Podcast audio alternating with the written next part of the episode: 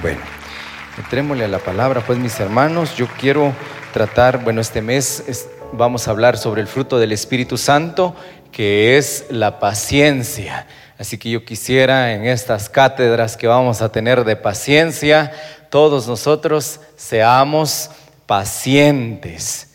Amén. Así que si usted ya es alguien de estos, pues esta clase la va a pasar muy bien y si no, pues hay que tratar.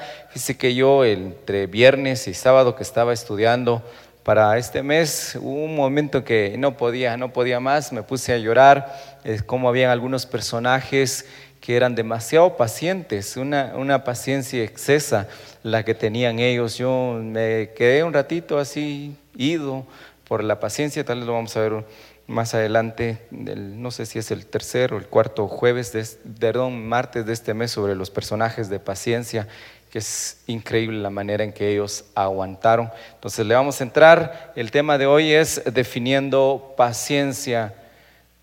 Bueno, entonces vamos a definir paciencia y aquí eh, tenemos bueno, yo creo que en cualquier buen diccionario más o menos va a tener esta misma definición de paciencia que es la capacidad de sufrir, aquí me faltó agregar, sin quejarse, la capacidad de sufrir y tolerar desgracias, adversidades, cosas molestas u ofensivas. Debemos de ser las personas, como le digo, difíciles de ofender. Que llegue el momento en que seamos nosotros, cuando decimos, yo soy paciente, ¿por qué? Porque soy difícil de ofender pareciéramos nosotros un cuadro pintado que no cambia de color, no mueve ni una pestaña, ni una ceja, no hace ninguna articulación facial. Cuando lo estén insultando, ultrajando, criticando, diciendo toda clase de males, dice antes bendecid, antes orad por ellos, dice la escritura, así dice. Entonces, así son las personas que tienen el fruto del Espíritu Santo como paciencia. Les digo, eh, hace, hace poco hablaba con unos hermanos acerca de que ahora a mi, a, mi, teléfono pues llegan muchos, bueno, a mis correos más que todo, llegan muchos mensajes de felicidades y que Dios lo bendiga, felicidades pastor. Sí, yo, les, yo les digo a los hermanos con, con quienes me reúno, con quienes me ayudan bueno, a llevar a cargo todo esto aquí en la iglesia, y les digo, si son los mismos que, que, me, que, nos criticaban, queridos hermanos. Si no les prestaba atención cuando nos criticaba, ¿cómo les voy a prestar atención ahora que nos feliciten? No siento. De verdad, gracias por sus buenas felicitaciones, queridos hermanos, y todos los que dicen cosas bonitas, ¿verdad? Pero, amados hermanos, no debemos de ser tan cambiantes, ni respecto a cuando nos estén felicitando y menos cuando nos estén criticando. O sea, sentir mal por ello. Vamos a, aquí tenemos la, la palabra en el griego porque más vamos a tomar del Nuevo Testamento que del Antiguo, bueno, por hoy. Aquí tenemos la palabra que tiene que ver con resistencia y aguante, por eso dimos la primera definición. Y ahora Romanos 15.3, por favor, esta es palabra de Dios para todos, puede sonar un poco diferente, pero lo bueno que aquí lo tenemos. Romanos 15.3, conmigo, honrando al Padre, al Hijo y al Espíritu Santo. Todo lo que se escribió en el pasado fue para dejarnos una enseñanza. Otra vez, todo lo que se escribió en el pasado fue para dejarnos una enseñanza y para que tengamos esperanza. La esperanza viene por la paciencia. La esperanza viene por la paciencia y el ánimo que nos dan las escrituras. Bueno, decimos que los seres de esperanza no son solo soñadores, no son ilusos, no son aquellos que están construyendo castillos en el aire que nunca se van a realizar sus sueños, sino esperanza es ese empuje que nos hace a nosotros ir tras nuestros anhelos, tras nuestros deseos, tras aquello que nosotros deseamos en nuestro corazón. Eso es lo que nos hace llevar la esperanza. Así como cuando usted soñaba un día, pensaba, yo quiero una mi casita, y ahora que lo ve, ¿qué fue? Un día fue esperanza. Pero en medio de esa esperanza, la paciencia tiene un gran trabajo. El aguantar, el sufrir, por ejemplo, el no comprarse ciertas cosas. ¿Por qué? Porque está construyendo. porque desea un vehículo, usted, bueno, no eh, deja de decir, bueno, no vamos a ir a pasear a tal lado, ¿por qué? Porque estamos ahorrando. Entonces, ese aguante, ese soporte que se tiene y ese no quejar nos ayuda a realizar cosas más grandes que comúnmente tenemos. Aquí hay otra cita, que es muy importante que el tengamos presente. Santiago 1, 2. Recuerde que estamos haciendo ahora definiendo paciencia, estamos tratando de tener al menos un concepto básico de lo que dice la escritura. No importa qué tan exhaustivo sea nuestro estudio de la palabra, siempre habrá algo que aprender. Entonces, Santiago capítulo 1, verso 2. Ahí estamos. Hermanos míos, dice, tened por sumo gozo. Yo quisiera que, este, como que fuera esta escritura imposible de cumplir, ¿verdad?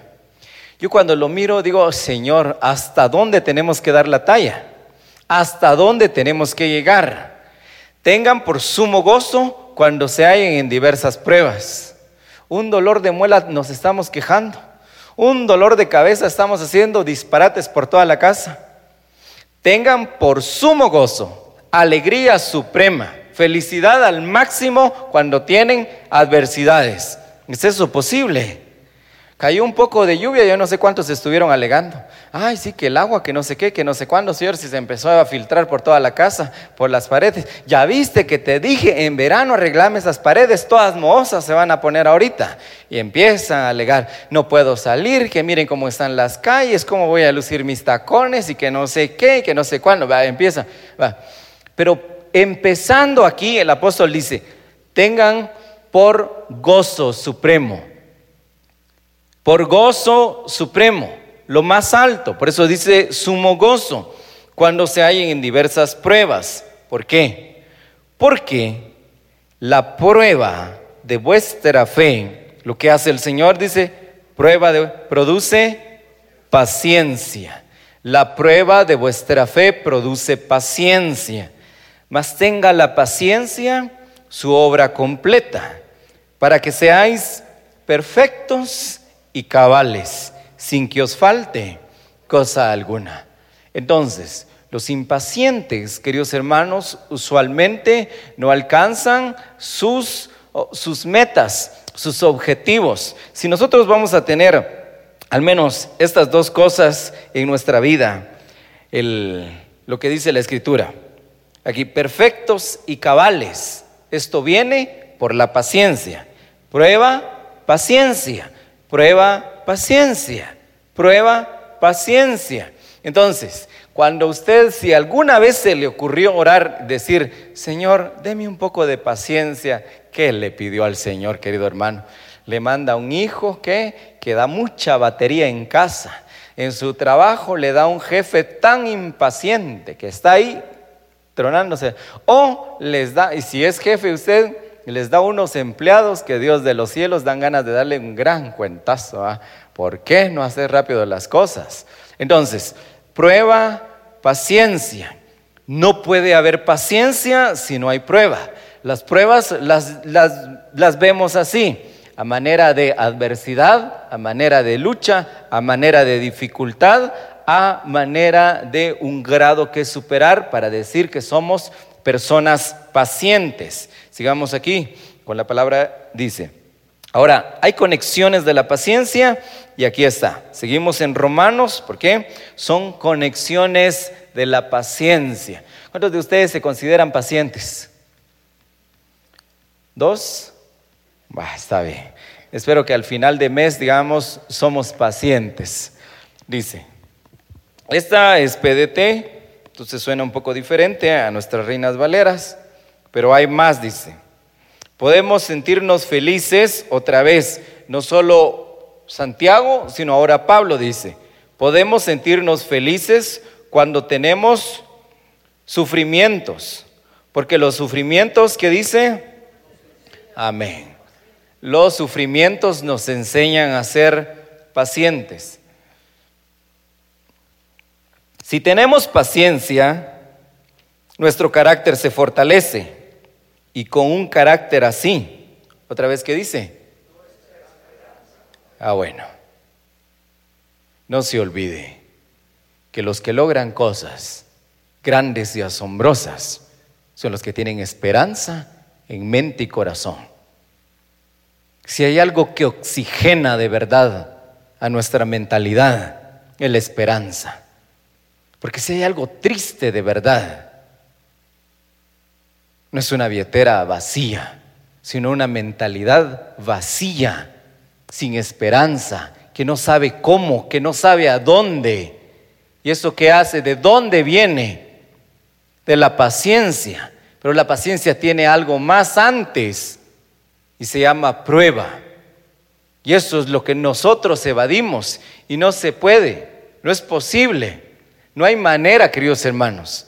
Usted no, no puede. Si, si en clase hizo trampa con el Señor, no se puede hacer trampa. Si somos, si de alguna manera hicimos, no sé, piense de todos los que estudiaron, la mayoría son, tienen cara de estudiosos, a mí me costaba bastante, definitivamente, solo Dios cómo, cómo me gradué. Yo le, decía, la me, estaban viendo la vez pasada una, mis notas, estaba ordenando ahí varios papeles que iba a tirar y me dijeron, pues chica, vos me estaban diciendo, solo buenas notas sacabas. 82, 83, 81. Yo me empecé a reír, con 80 se ganaba, le A lo mismo que dar un 61, 62, pero no tienen ni idea cuánto sufrí, querido hermano. Me esmeraba más que todos, más que cualquiera. Ahora, ¿qué le digo? Porque en la vida cotidiana podemos saltarnos ciertas cosas, pero cuando Dios llama a un hombre o una mujer para hacer algo grande, aquí está su escuela, esa es su universidad. Yo no sé por qué, pero le encanta moldear el barro, le fascina pasar el formón, le encanta llevar a la gente al desierto, exprimirlos como que fuera lo suyo, de manera de que los mira como uvas para que sacar un buen vino, aceitunas para qué? Sacar un excelente y exquisito aceite, somatarlos como el trigo para sacar una buena harina. Entonces dice que no podemos de ninguna manera evadir esto. Es prueba, paciencia y después viene la esperanza. Les digo, aquello que oxigena nuestra mente. Entonces aquí está este pequeño esquema que teníamos con, con el apóstol Pablo en Romanos. Tenemos paciencia y luego que tenemos un carácter fortalecido. O sea, no es impaciente. ¿Tiene o no tiene? Estas palabras tienen mucho dolor, pero demasiado dolor tienen estas palabras. He aprendido a contentarme. ¿Qué dice? En cualquiera que sea mi situación. ¿Tiene demasiado dolor? Filipenses nos enseña. Cuatro, yo no sé, ¿cuatro cuánto? Bueno, está en Filipenses 4. He aprendido a contentarme en cualquiera que sea mi situación, porque sé vivir feliz cuando hay, también sé vivir feliz cuando no hay. En todo y por todo estoy enseñado. Entonces, ¿de dónde viene eso? De la paciencia. Pablo, tres años desaparecido, que esperando ser paciente a que el Señor lo usara. Y después aumento de esperanza. Vamos por más. Dice, ¿y cómo es que se te vienen esas ideas a vos? ¿Y de dónde traes tanto para hacer en tu negocio, en tu trabajo? Bueno, es esperanza, porque se acuesta y si mañana voy a hacer esto, y si el otro mes, y qué tal si el otro año, y que si le digo a uno de mis patojos que haga esto, pero se acuestan algunos en blanco pero ni el texto más conocido. En paz me acostaré y así nada. No hay tiempo. Entonces la esperanza hace esto, dibujar un mapa en nuestra mente y hacer, decirnos, inquietarnos, casi que ponernos un poco de ansiedad dentro de nosotros, diciendo, esto vas a hacer, pero primero viene la paciencia y antes de la paciencia, la prueba. Otra cita. Aquí. Colosenses 3:12. Vestidos pues como escogidos de Dios. Ahora esta es la vestidura de los escogidos. Santos, amados, de entrañable misericordia, de benignidad, de humildad, de mansedumbre y de paciencia. Entonces, la vestidura de paciencia nos da una resistencia contra la frustración. Los pacientes carecen de frustración. ¿Otra vez? Los caren, los perdón, los pacientes. Oh, muy bien. Entre más frustrada sea la persona, más impaciencia hay dentro de él. Mientras más impaciente sea alguien, más lejos está de haber tenido un carácter fortalecido por Dios. Todo el tiempo. Es pasada, le dije a un, hermano, creo que era uno de, los ancianos de la iglesia, si no estoy mal. Estábamos sentados en la mesa, se sentó a la par de mí y no es que sea muy juzgón o criticón, tal vez sí lo sea, pero no en exceso. Ah, y estaba a la par de mí, está así. Y otra vez. Y otra vez. Mi hermano, el que va a dar la enseñanza soy yo, no usted. ¿Por qué, pastor? Pero ¿por qué está así con su piel? ¿Está ansioso? ¿Tiene algo que hacer? ¿Dejó algún pendiente? No. Esa es una muestra de un espíritu intranquilo, de un alma ansiosa porque está habituado a la prisa. Siempre está corriendo.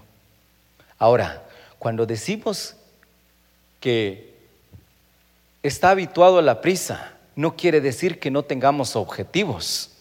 Vamos, hermanos, entonces, si comúnmente pasamos frustrados, nos olvidamos entonces de que hay un fruto del Espíritu llamado paciencia.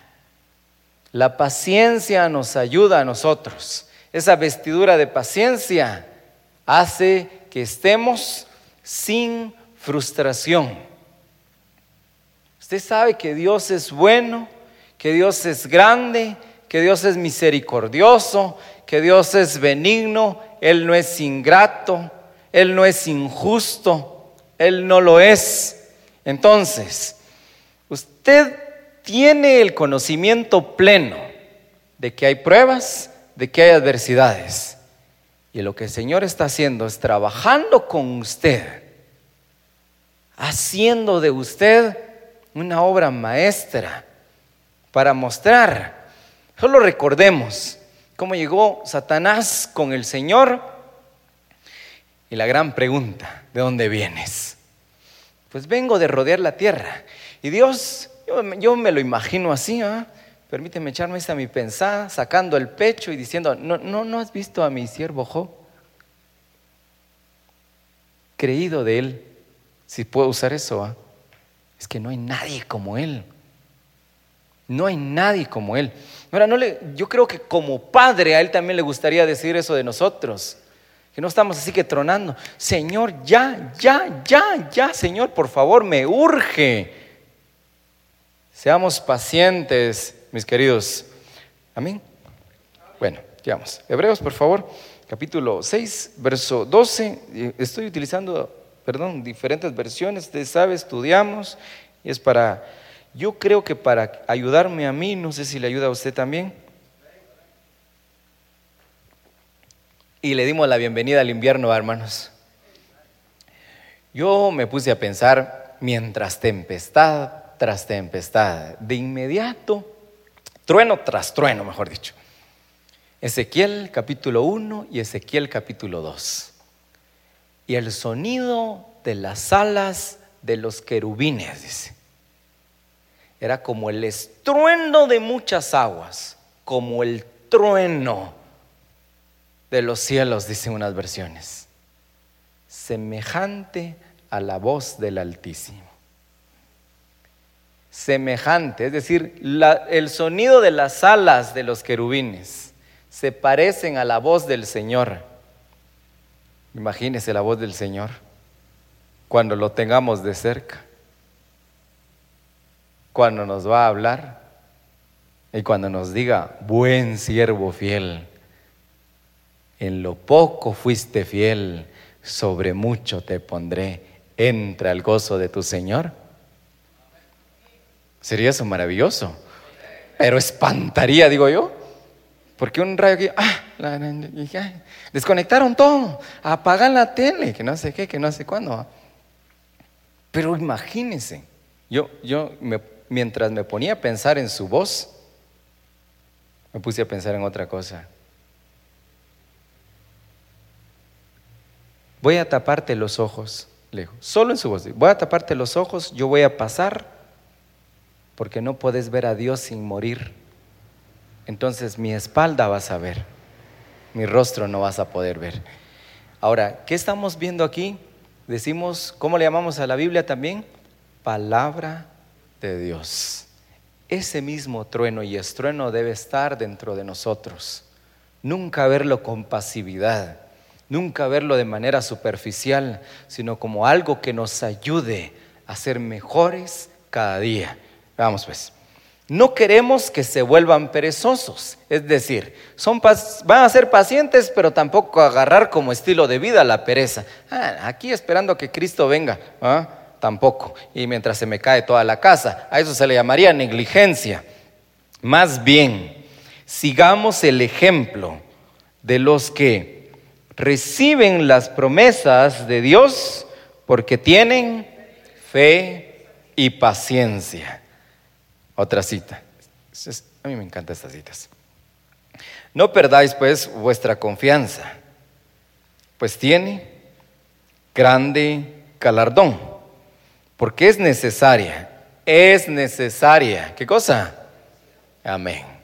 Es necesaria la paciencia para que habiendo hecho la voluntad de Dios, ahora aquí me parece que la voluntad de Dios, habiendo hecho la voluntad de Dios, esto es igual a paciencia. Porque dice, es necesaria la paciencia, es necesaria la paciencia. Porque habiendo hecho la voluntad de Dios, eso quiere decir que la voluntad de Dios para mi vida fue con paciencia y paciencia obtengáis la promesa. De cierto te bendeciré. ¿Qué me vas a dar? Eso es lo que uno se pregunta. ¿Cómo se le puede bendecir a alguien? Dirá, ¿cómo, pensando en Abraham, de cierto te bendeciré, pero ¿qué me vas a dar? Yo no necesito tierras, yo no necesito bienes, yo no necesito nada de eso. ¿Qué me vas a dar? Te voy a dar un hijo. Ahora, todos, todos carecemos de algo. Su necesidad no es la del otro. Su carencia o su falencia, como sea, no es la de su prójimo. Todos carecemos de algo. Por eso dice la Escritura, dejaré un pueblo menesteroso. Eso enseña la Escritura, para que le busquen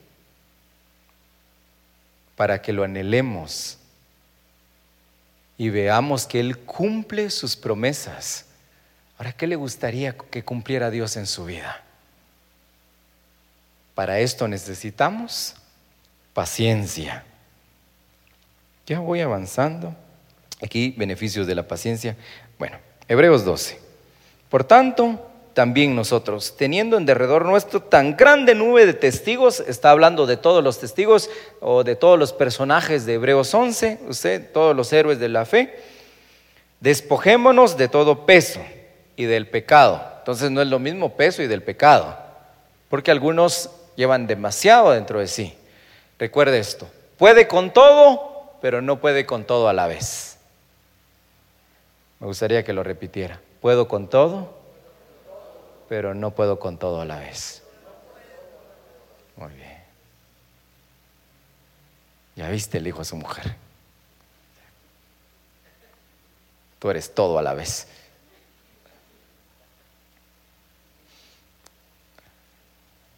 Veamos.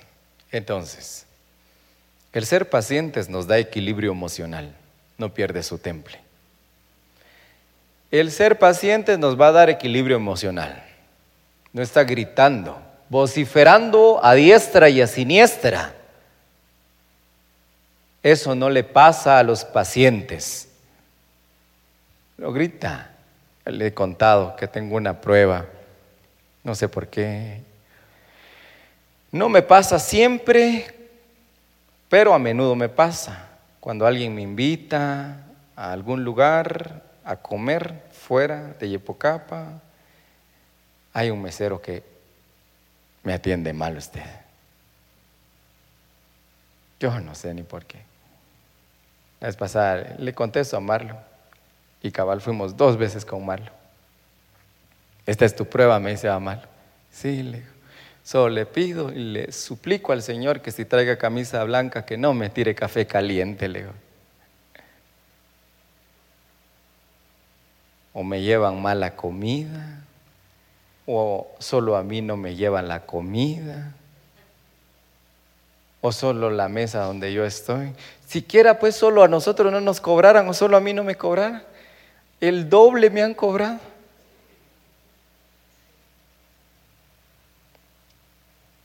El ser pacientes nos da un temple a plomo, bien establecido, derechos. Ahora, ¿vivimos qué? Una vida sin prisa. Eso no quiere decir que no cumpla sus objetivos. Un montón de gente diciendo, ay, que por qué los de la torre que de día y de noche van, qué tanta su prisa, pues, de como que si ya va a venir el Señor. De repente, ah, hablando, ay, Dios mío, estaba, estaba escuchando algo, fíjense ustedes, de la venida del Señor que un hombre escribió un... Estaba, no escribió, sino que estaba haciendo sus cálculos sobre cuántos años habían de, de la caída de Adán a Abraham y, y habían 1948. Y de Abraham a Moisés habían los mismos. Y de Moisés a Jesús habían los mismos. 1948. Pero de la caída de Adán a los años de Abraham, habían 75 de en medio. Yo les digo, no, no es, no es para poner fechas ni nada, porque, pero solo que es un dato muy curioso. Entonces, solo para ponernos a pensar nosotros. 1948 más 75, ¿cuánto da? 2023, ¿va? Va. 1948 es el año en que nació Israel, más 75 años, 2023. Y dije, la gran, ¿cómo es que esa gente solo en eso está pensando? Dije, ya viene el Señor, hermanos. Cristo pronto viene. Sea como sea, si tarda demasiado, que si ese hermano de verdad tenía un cálculo que le atinó, porque la salida de Abraham de Ur de los Caldeos cuando tenía 75 años, pero él estaba así con, sus cálculos, ¿verdad? Qué interesante, Geo. Pero como nosotros somos bien pacientes. Ahora, nos habituamos a la tranquilidad, a estar tranquilos. Somos personas tranquilas porque somos pacientes. Amados, no es que bueno, una cosa también es que usted sea alguien muy exigente, diciendo, me gusta que las cosas estén bien, me gusta que todo esté muy ordenado, que todo esté muy puntual. Entonces me refiero aquí adentro, dentro de usted, de su carácter transformado. ¿Vamos bien? Bueno, ahora, ¿por qué somos impacientes? Porque vivimos en la inmediatez y el estrés está a la orden del día. Por eso es que somos muy impacientes, vivimos en la inmediatez y todavía que hay predicadores que dicen el reino ya, aquí y ahora. ¿ah? Entonces todavía nos empujan a nosotros a ser más impacientes. Ahora, Proverbios 14, 29, ¿sí se ve dónde usted está? Más o menos. creo que están muy pequeñas estas letras. Me ayude a leerlo. Ser paciente es muestra de mucha inteligencia. Ser impaciente Léalo usted, por favor. Ah, bueno. Esa es la diosa habla hoy. Proverbios 14, 29. Los inteligentes tienen otra característica, aparte de ser bien pilas, son pacientes. Ay, qué inteligente sos. Gracias, también soy paciente. Amén. Aquí hay otra cita. Eclesiastés 7:9. No te apresures en tu espíritu a enojarte no te apresures en tu espíritu a enojarte, porque el enojo reposa en el seno de los necios. Entonces, necedad, estupidez, característica de los impacientes. Y de eso nos quiere librar el Señor. La impaciencia alimenta el estrés. La impaciencia alimenta el estrés. Tengo algo aquí, no sé qué es. Puede ser que sea estrés y debemos ver el origen del estrés, ¿verdad? Cosas, pues, no solo la impaciencia, hay muchas cosas que pueden ocasionar estrés también. Pero si es por impaciencia, entonces tenemos un poco de insensatez. Y ahora, la impaciencia provoca pensamientos distorsionados. Dios no me quiere, Dios no me responde, ¿para qué voy a orar? ¿Para qué voy a ir a la iglesia? ¿Para qué voy a leer la Biblia? ¿Para qué tanto ayuno? Puro, puro hebreo, ¿verdad? ¿Para qué ayunamos si no lo notas? ¿Para qué nos afligimos si no te importa? ¿Ah? ¿Qué hace eso? El espíritu de la impaciencia. Y que Dios nos libre, queridos hermanos. Y ahora, recuerde, esperé yo a Jehová, esperó mi alma en su palabra he esperado. Todo esto es paciencia. Mi alma espera a Jehová más que los centinelas de la mañana, más que los vigilantes a la mañana. Espere Israel a Jehová. Entonces, espera es lo que decía la definición. Uno puede estar pasando una adversidad sin quejarse porque sabe que su, su temple dentro de sí lo, lo están trabajando. Porque Jehová, porque en Jehová hay misericordia y abundante redención. Y con esta cita vamos a terminar. Porque para todo lo que, se, lo que quieres hay un tiempo y juicio, porque el mal del hombre es grande sobre él, pues no sabe lo que ha de ser. Y cuánto haya de ser, ¿quién se lo enseñará? Para todo lo que se quiere hay un tiempo para todo lo que se quiere. No se desespere, sea paciente. ¿Qué le hemos estado pidiendo al Señor? Paciencia. La paciencia como fruto del Espíritu te guía a través de los tiempos. Todo tiene su tiempo. Y eso es tan maravilloso pensar. Por eso hay que ser tan inteligentes, amados hermanos, de que si estoy en tiempo de bonanza, como José, debo de aprender a almacenar, no a malgastar. Que si estoy en tiempo de bonanza, yo debo de aprender a ser tan diligente con todo lo que Dios me ha dado. Ahora, si estoy en tiempos difíciles, debo de saber que esto no va a durar para siempre. Yo debo tener paciencia, porque para todo lo que se quiere debajo del cielo, hay tiempo. Tiempo y Dios tiene en sus manos nuestro tiempo. Amén. Vamos a orar. Bendito Dios y Padre nuestro que estás en el cielo, santificado sea tu nombre.